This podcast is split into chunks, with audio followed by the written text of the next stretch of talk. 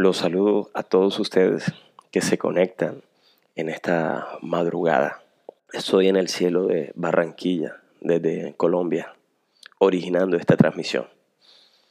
Mi nombre es Roberto González Tamara. Empezamos hoy este nuevo reto como una acción de valor, un nuevo reto, un reto para tu alma, un reto para tu mente, una oportunidad para que dejes atrás las excusas y te conectes con tu yo superior, con la persona plena que Dios creó en tu corazón. Emisión en directo, siete días de gratitud. Hoy es el día cero, es la introducción. Hoy nos damos la bienvenida. Hoy nos sumamos. Hoy nos adelantamos al sol para dar gracias. Las memorias de cada día siempre estarán aquí, disponibles a través de este canal de YouTube. Y podrás en unas horas descargar las guías que te ayudarán a poner en práctica y afianzar lo que veremos durante este reto. Hoy vamos a aprovechar el silencio para meditar. Meditar durante siete días sobre gratitud. Y me gustaría precisamente hacer una diferencia entre orar y meditar. Casi todos hemos venido en Occidente estar muy familiarizados con la palabra oración o con la práctica de la oración. Y durante este reto vamos precisamente a enfocarnos no en la oración, sino en la meditación.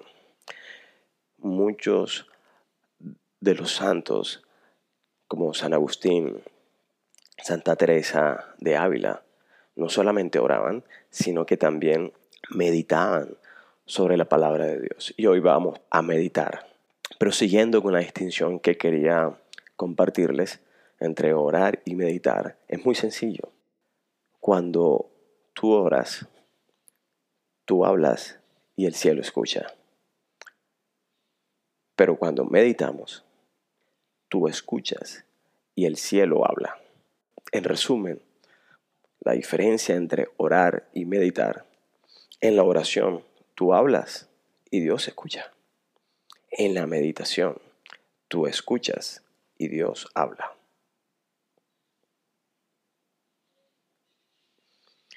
Cuando les propongo siete días de gratitud, les propongo estén en actitud de escucha.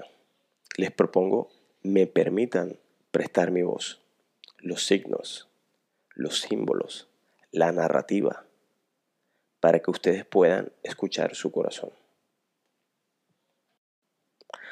Para conectarnos con nuestro yo superior, como lo dice San Pablo, para conectarnos con nuestro hombre nuevo. Cuando nos reunimos dos o tres en el nombre de Jesús, Él promete que Él está ahí presente.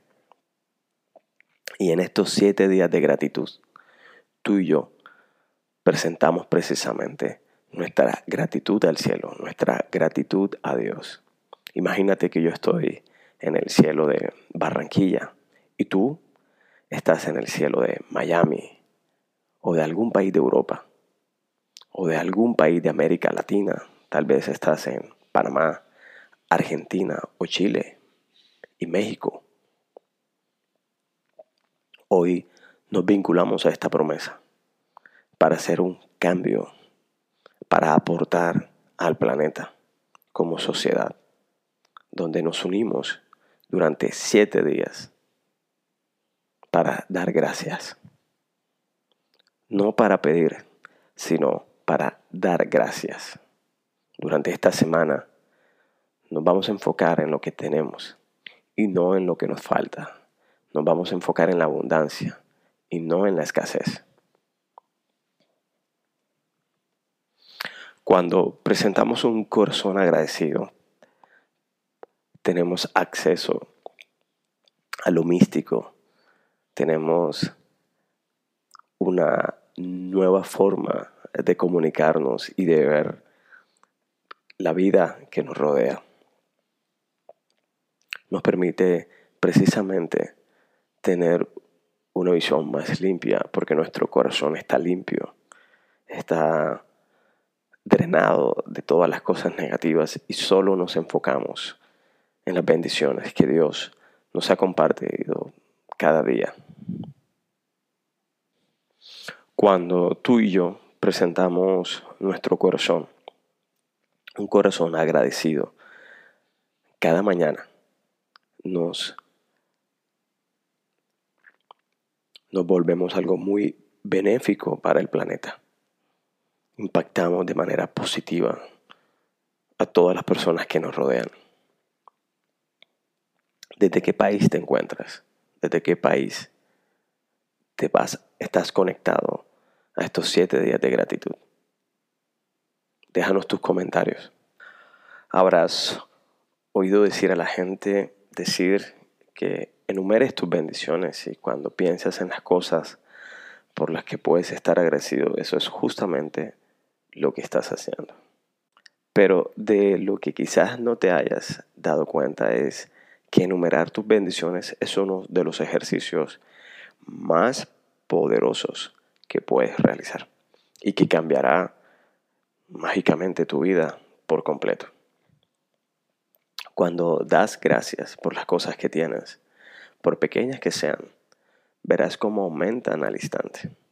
Si estás agradecido por el dinero que posees, aunque sea poco, verás que éste crece si estás agradecido por una relación, aunque no sea perfecta, verás que mejora milagrosamente. Si estás agradecido por el trabajo que tienes, aunque no sea el trabajo de tus sueños, las cosas empezarán a cambiar para que disfrutes realizándolo. O de pronto te surgirán todo tipo de oportunidades profesionales. La otra cara de la moneda es, cuando no enumeramos nuestras bendiciones sin darnos cuenta, podemos caer en la, en la trampa de enumerar solo cosas negativas.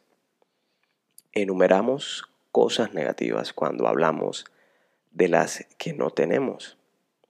¿Sí? Cuando te enfocas en lo que no tienes. Es una forma de hablar o de pensar cosas negativas. Cuando enumeramos cosas negativas, también es cuando criticamos o encontramos defectos a otras personas. Cuando nos quejamos del tráfico, de hacer cola, de los retrasos, del gobierno, de no tener suficiente dinero o del tiempo. Cuando enumeramos cosas negativas, estas también aumentan. Porque nuestra mente se está enfocando solo en las cosas negativas y enumeran y se agrandan en la realidad no ha cambiado, pero nuestra mente ha cambiado. Parece que hubiesen más. Y cuando se levantan estas murallas de negatividad, bloquean las bendiciones que Dios tiene preparada para nosotros. Entonces con cada cosa negativa que enumeramos, cancelamos las bendiciones que estaban en camino, las bendiciones que Dios tiene preparada para ti y para mí. Yo he probado ambas cosas, enumerar mis bendiciones y las cosas negativas. Y puedo asegurarte que enumerar tus bendiciones es la única forma de tener esa vida plena que Dios quiere que tengamos nosotros en nuestra vida. Una vez escuché una frase, un aforismo de un escritor y clérigo Malbec Babcock que dice, mejor es perder la cuenta enumerando tus bendiciones que perder tus bendiciones enumerando tus problemas. Cada día, apenas te despiertes, o lo antes que puedas, como lo digo yo, adelantarnos al sol, enumera tus bendiciones. Y esta es la primera herramienta, este es nuestro hilo conductor que vamos a usar durante estos siete días de este reto va a ser nuestra herramienta principal para encontrarnos con nosotros mismos a través de enumerar las bendiciones que Dios ha colocado en nuestras vidas. Uno de los primeros ejercicios que vamos a hacer es escribir una lista a mano o tal vez en tu computadora o en el iPad o en el celular. O utilizar tu diario si lo tienes y guardar toda tu gratitud en un solo sitio. Vamos a hacer una lista simple de 10 bendiciones en tu vida con la que estás muy agradecido. Hay un texto en Isaías 61.3.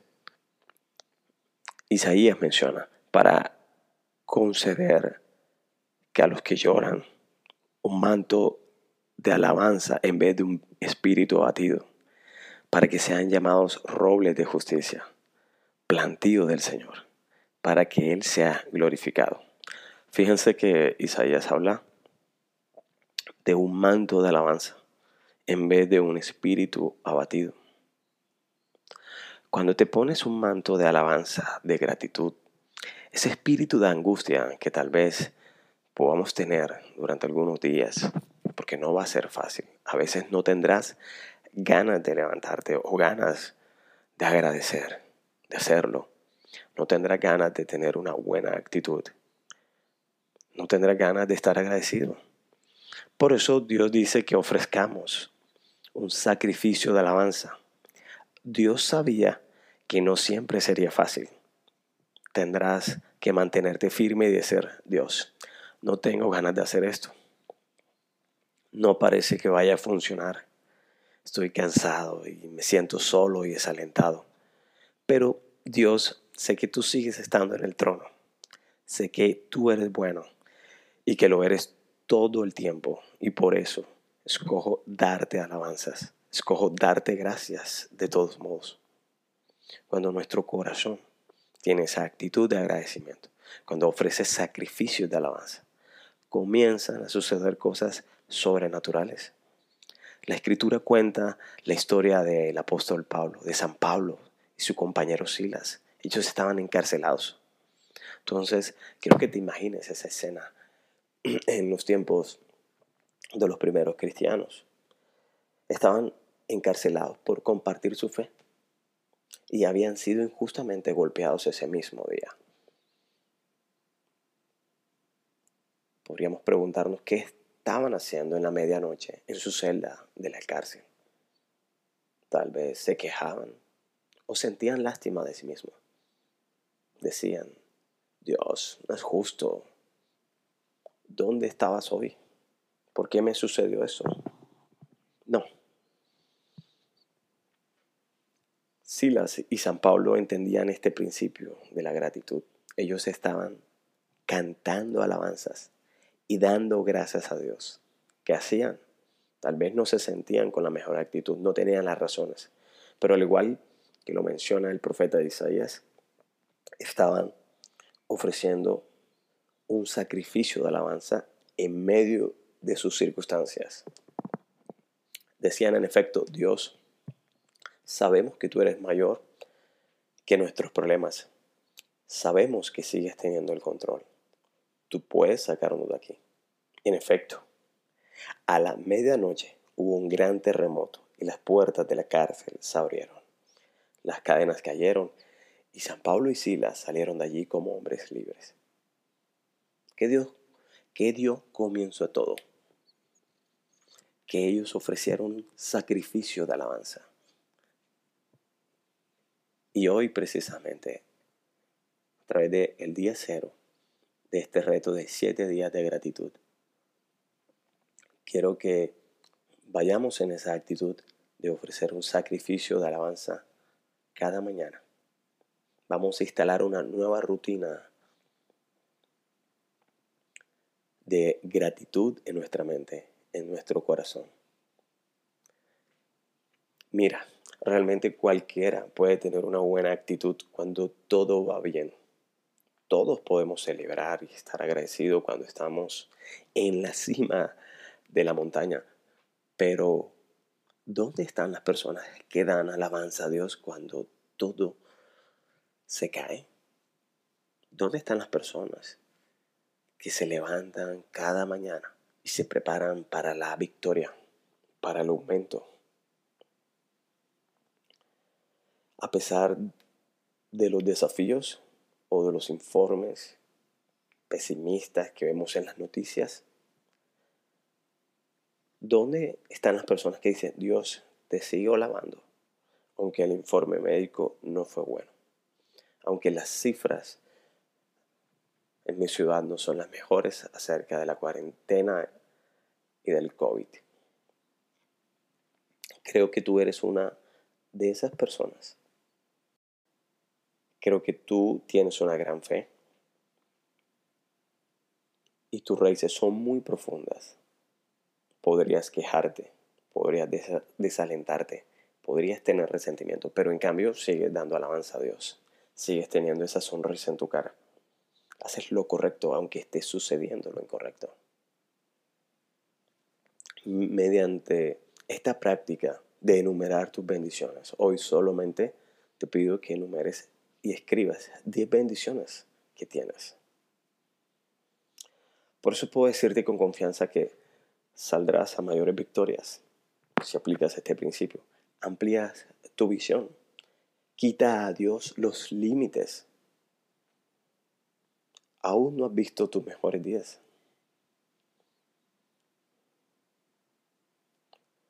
No has visto tus mejores tiempos. Dios tiene victorias en tu futuro que te sorprenderán. Él intervendrá y aparecerá de maneras inusuales. Puede que en este momento estés en un periodo tal vez difícil, pero recuerda lo siguiente, el enemigo siempre lucha cuando sabe que Dios tiene algo grande preparado para ti. Quiero invitarlos ahora a hacer una oración, a sentarnos de la manera como creas que te siente más cómodo.